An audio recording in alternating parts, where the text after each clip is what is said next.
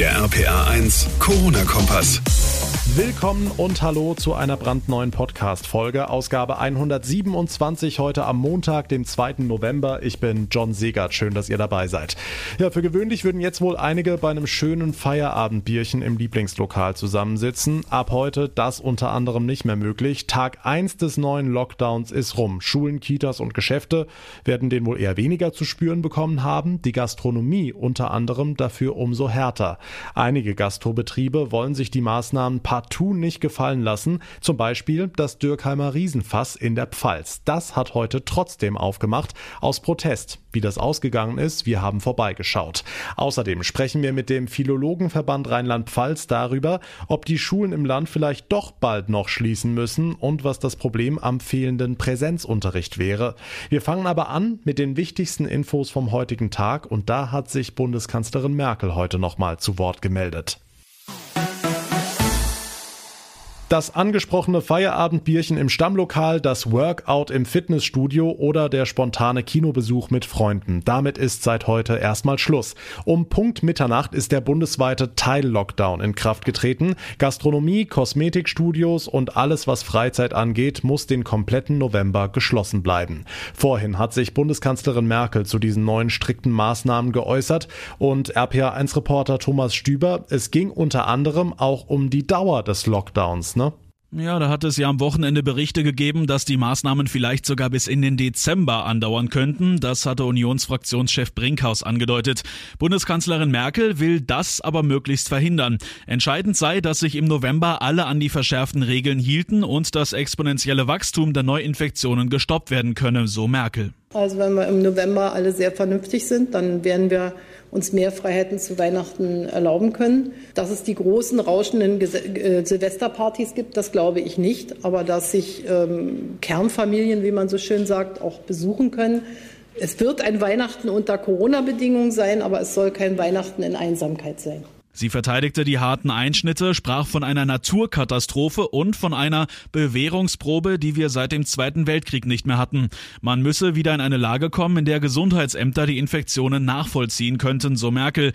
Das sei derzeit in 75 Prozent der Fälle nicht mehr so. Kritik an den Maßnahmen kommt unter anderem vom rheinland-pfälzischen Wirtschaftsminister und FDP-Generalsekretär Volker Wissing. Er wirft der Bundesregierung vor, keine ausreichenden Vorkehrungen für den Lockdown getroffen zu haben. Denken Sie an den innerstädtischen Handel, der massive Umsatzeinbußen haben wird, wenn die Gastronomie geschlossen ist. Das gilt als Teil eines Einkaufserlebnisses, dass man auch ähm, Getränke und Speisen konsumieren kann in einer Innenstadt. Vor dem Hintergrund äh, hätte ich mich gefreut, wenn der Bundeswirtschaftsminister frühzeitig auch mit den Landeswirtschaftsministern die weiteren Vorgehensweisen besprochen hätte.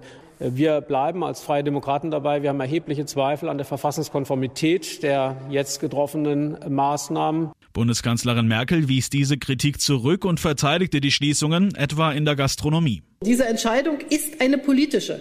Wenn ich mir sonst aufmale, wo sind überall Kontaktpunkte in der Gesellschaft, kann ich auch andere Bereiche rausgreifen. Aber ob wir dann wirtschaftlich so durchkommen, dass wir allen auch noch helfen können und ob das die richtigen gesellschaftlichen Prioritäten sind, das muss man diskutieren. Nur wer sagt, jetzt habt ihr an der falschen Stelle geschlossen, der muss mir genau sagen, an welcher Stelle wir es dann sonst machen sollen. Am 16. November will sie erneut mit den Ministerpräsidenten der Länder über die Lage beraten. Der Überblick von Thomas Stüber. Vielen Dank.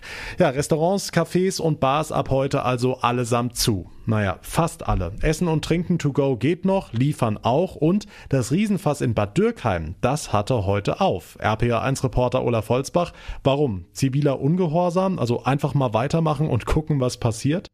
Ja, das wurde ziemlich schnell deutlich, was passiert. Das Ordnungsamt kam vorbei, war hier aber kein Problem, weil die Aktion heute in Bad Dürkheim als Demo gedacht war. Also das Ordnungsamt hat mir gesagt, wenn draußen darf man sich hinsetzen, aber nicht keine Bewertung. Ist eine Protestaktion. Ich möchte auch nicht provozieren, ich möchte nur aufrufen, dass sich mehr Gastronomen eben zusammentun sollen. Carsten Thüne, der Chef im Riesenfass. Für ihn eine Riesenkatastrophe, dass er sein Restaurant schon wieder zumachen muss. Ja, wir haben die kompletten Abstände eingehalten. Wir haben Desinfektionsmittel gekauft. Ich habe für das andere Restaurant auch äh, die aerosolfreie Geräte gekauft. Das sind erhebliche Investitionen gewesen. Ne? Die sich jetzt nicht bezahlt machen können. Deshalb die Idee, sich zusammenzutun. Zur Not für den Gang vor Gericht. Es ist nicht angemessen, und auch nicht erforderlich und speziell nicht verhältnismäßig. Aussage gegen Aussage die rheinland-pfälzische Ministerpräsidentin Malu Dreyer. Aufgrund der Vielzahl der Infektionen ist es einfach notwendig, dass man das stoppt. Ohne Vorwurf an die Gastronomie, die allermeisten Infektionen sind nicht mehr zurückzuverfolgen.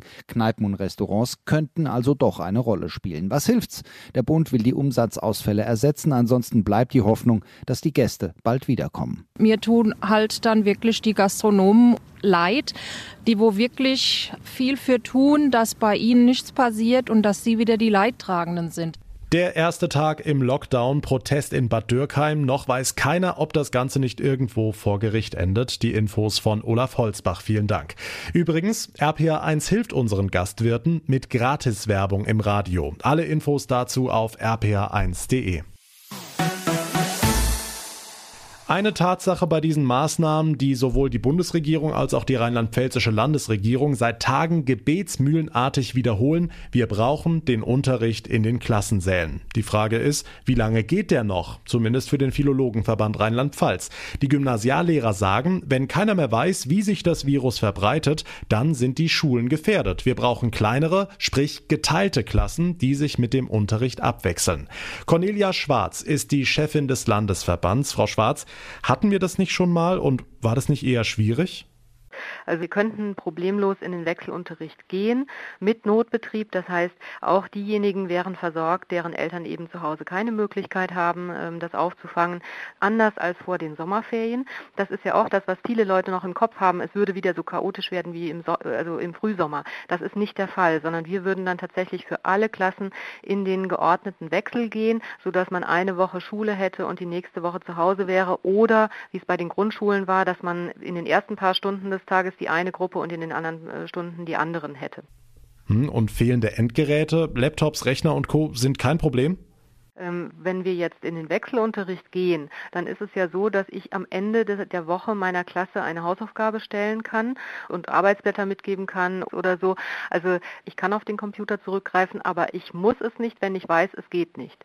Ja, also das wäre die elegantere Lösung unseres Erachtens als jetzt demnächst dann eben den kompletten Lockdown. Das wollen wir unbedingt auf jeden Fall vermeiden, weil so weit sind die Schulen eigentlich noch nicht. Hm, aber das Miteinander, also auch das Rumblödeln mit den anderen, das fehlt doch dann, wenn man nur die Eltern zu Hause sieht. Also äh, das hätte man ja da eben gerade nicht in dem Wechselbetrieb, sondern da hätte man alle zwei Wochen die halbe Lerngruppe. Das heißt, man ähm, kann sich dann entspannt im Klassenzimmer treffen, man äh, kann dort lernen und Lernen funktioniert ja auch nur, wenn sich alle konzentrieren können und das können Kinder eben nicht, wenn sie die ganze Zeit Angst haben, sich irgendwie anzustecken. Das heißt, die kleineren Klassen sind jetzt im Moment tatsächlich realistisch gesehen nur mit Wechselbetrieb möglich. Cornelia Schwarz vom Philologenverband Rheinland-Pfalz. Vielen Dank. Sie sagt, wir müssen jetzt auf Wechselunterricht mit halben Klassen umstellen, sonst droht der komplette Lockdown an den Schulen. Trotz des erneuten Corona-Lockdowns ist heute das Wintersemester gestartet. An der Johannes Gutenberg Universität in Mainz sind über 30.000 Studierende eingeschrieben. Ihr Unterricht läuft hybrid ab. Heißt, wer auf bestimmte Dinge angewiesen ist, wie Labore zum Beispiel, der darf vor Ort lernen. Für alle anderen ist es ein Online-Semester. Vorlesungen und Kurse also am Bildschirm zu Hause. Was auf den ersten Blick fortschrittlich klingt, hat aber auch Nachteile. RPA1-Reporterin Maike Korn. Als einer von vielen ist Thomas Schneider heute in sein letztes Semester an der Mainzer Uni gestartet. Es steht die Bachelorarbeit an, sein Abschlusswerk, die wahrscheinlich wichtigste Arbeit. Und dass er dabei keine persönliche Betreuung durch die Dozenten haben wird, das macht ihm schon Sorgen. Vor Corona konnte er auch einfach mal schnell so im Büro anklopfen und was klären, ganz spontan. Jetzt heißt es Termin ausmachen für die Online-Sprechstunde. Das macht's schwierig, weil man viel mehr im Kopf haben muss und viel mehr vorausplanen muss. In seinem Hauptfach Kulturanthropologie oder auch Volkskunde sind gar keine Termine auf dem Campus geplant. Vorlesungen oder Seminare macht jeder für sich zu Hause am Bildschirm oder aber in der Bibliothek. Auch da befürchtet Thomas Engpässe. Da ist es eben so, wer zuerst kommt, mal zuerst. Ähm, Wenn es voll ist, ist voll.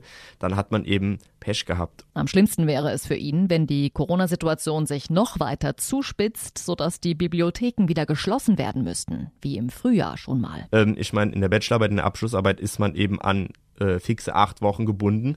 Und wenn es auch nur eine Woche dauert, bis man sich engagiert hat, um es irgendwie anders zu lösen, online zu lösen, dann ist eben eine Woche weg. Viele Unsicherheiten also für die Mainzer Studenten im hybriden Semester.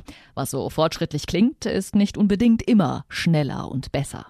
Die Infos von Maike Korn. Vielen Dank. Und das war's mit Ausgabe 127 für heute. Wenn euch unser Podcast gefällt, dann würde ich mich sehr über eine kurze Bewertung bei iTunes freuen. Und ihr bleibt immer auf dem Laufenden, wenn ihr unseren Corona-Kompass abonniert. Geht überall da, wo ihr mir gerade zuhört. Mein Name ist John Segert. Ich bedanke mich ganz herzlich fürs Zuhören. Wir hören uns dann in der nächsten Ausgabe wieder. Bis dahin eine gute Zeit und vor allem bleibt gesund. Der RPA 1 Corona-Kompass.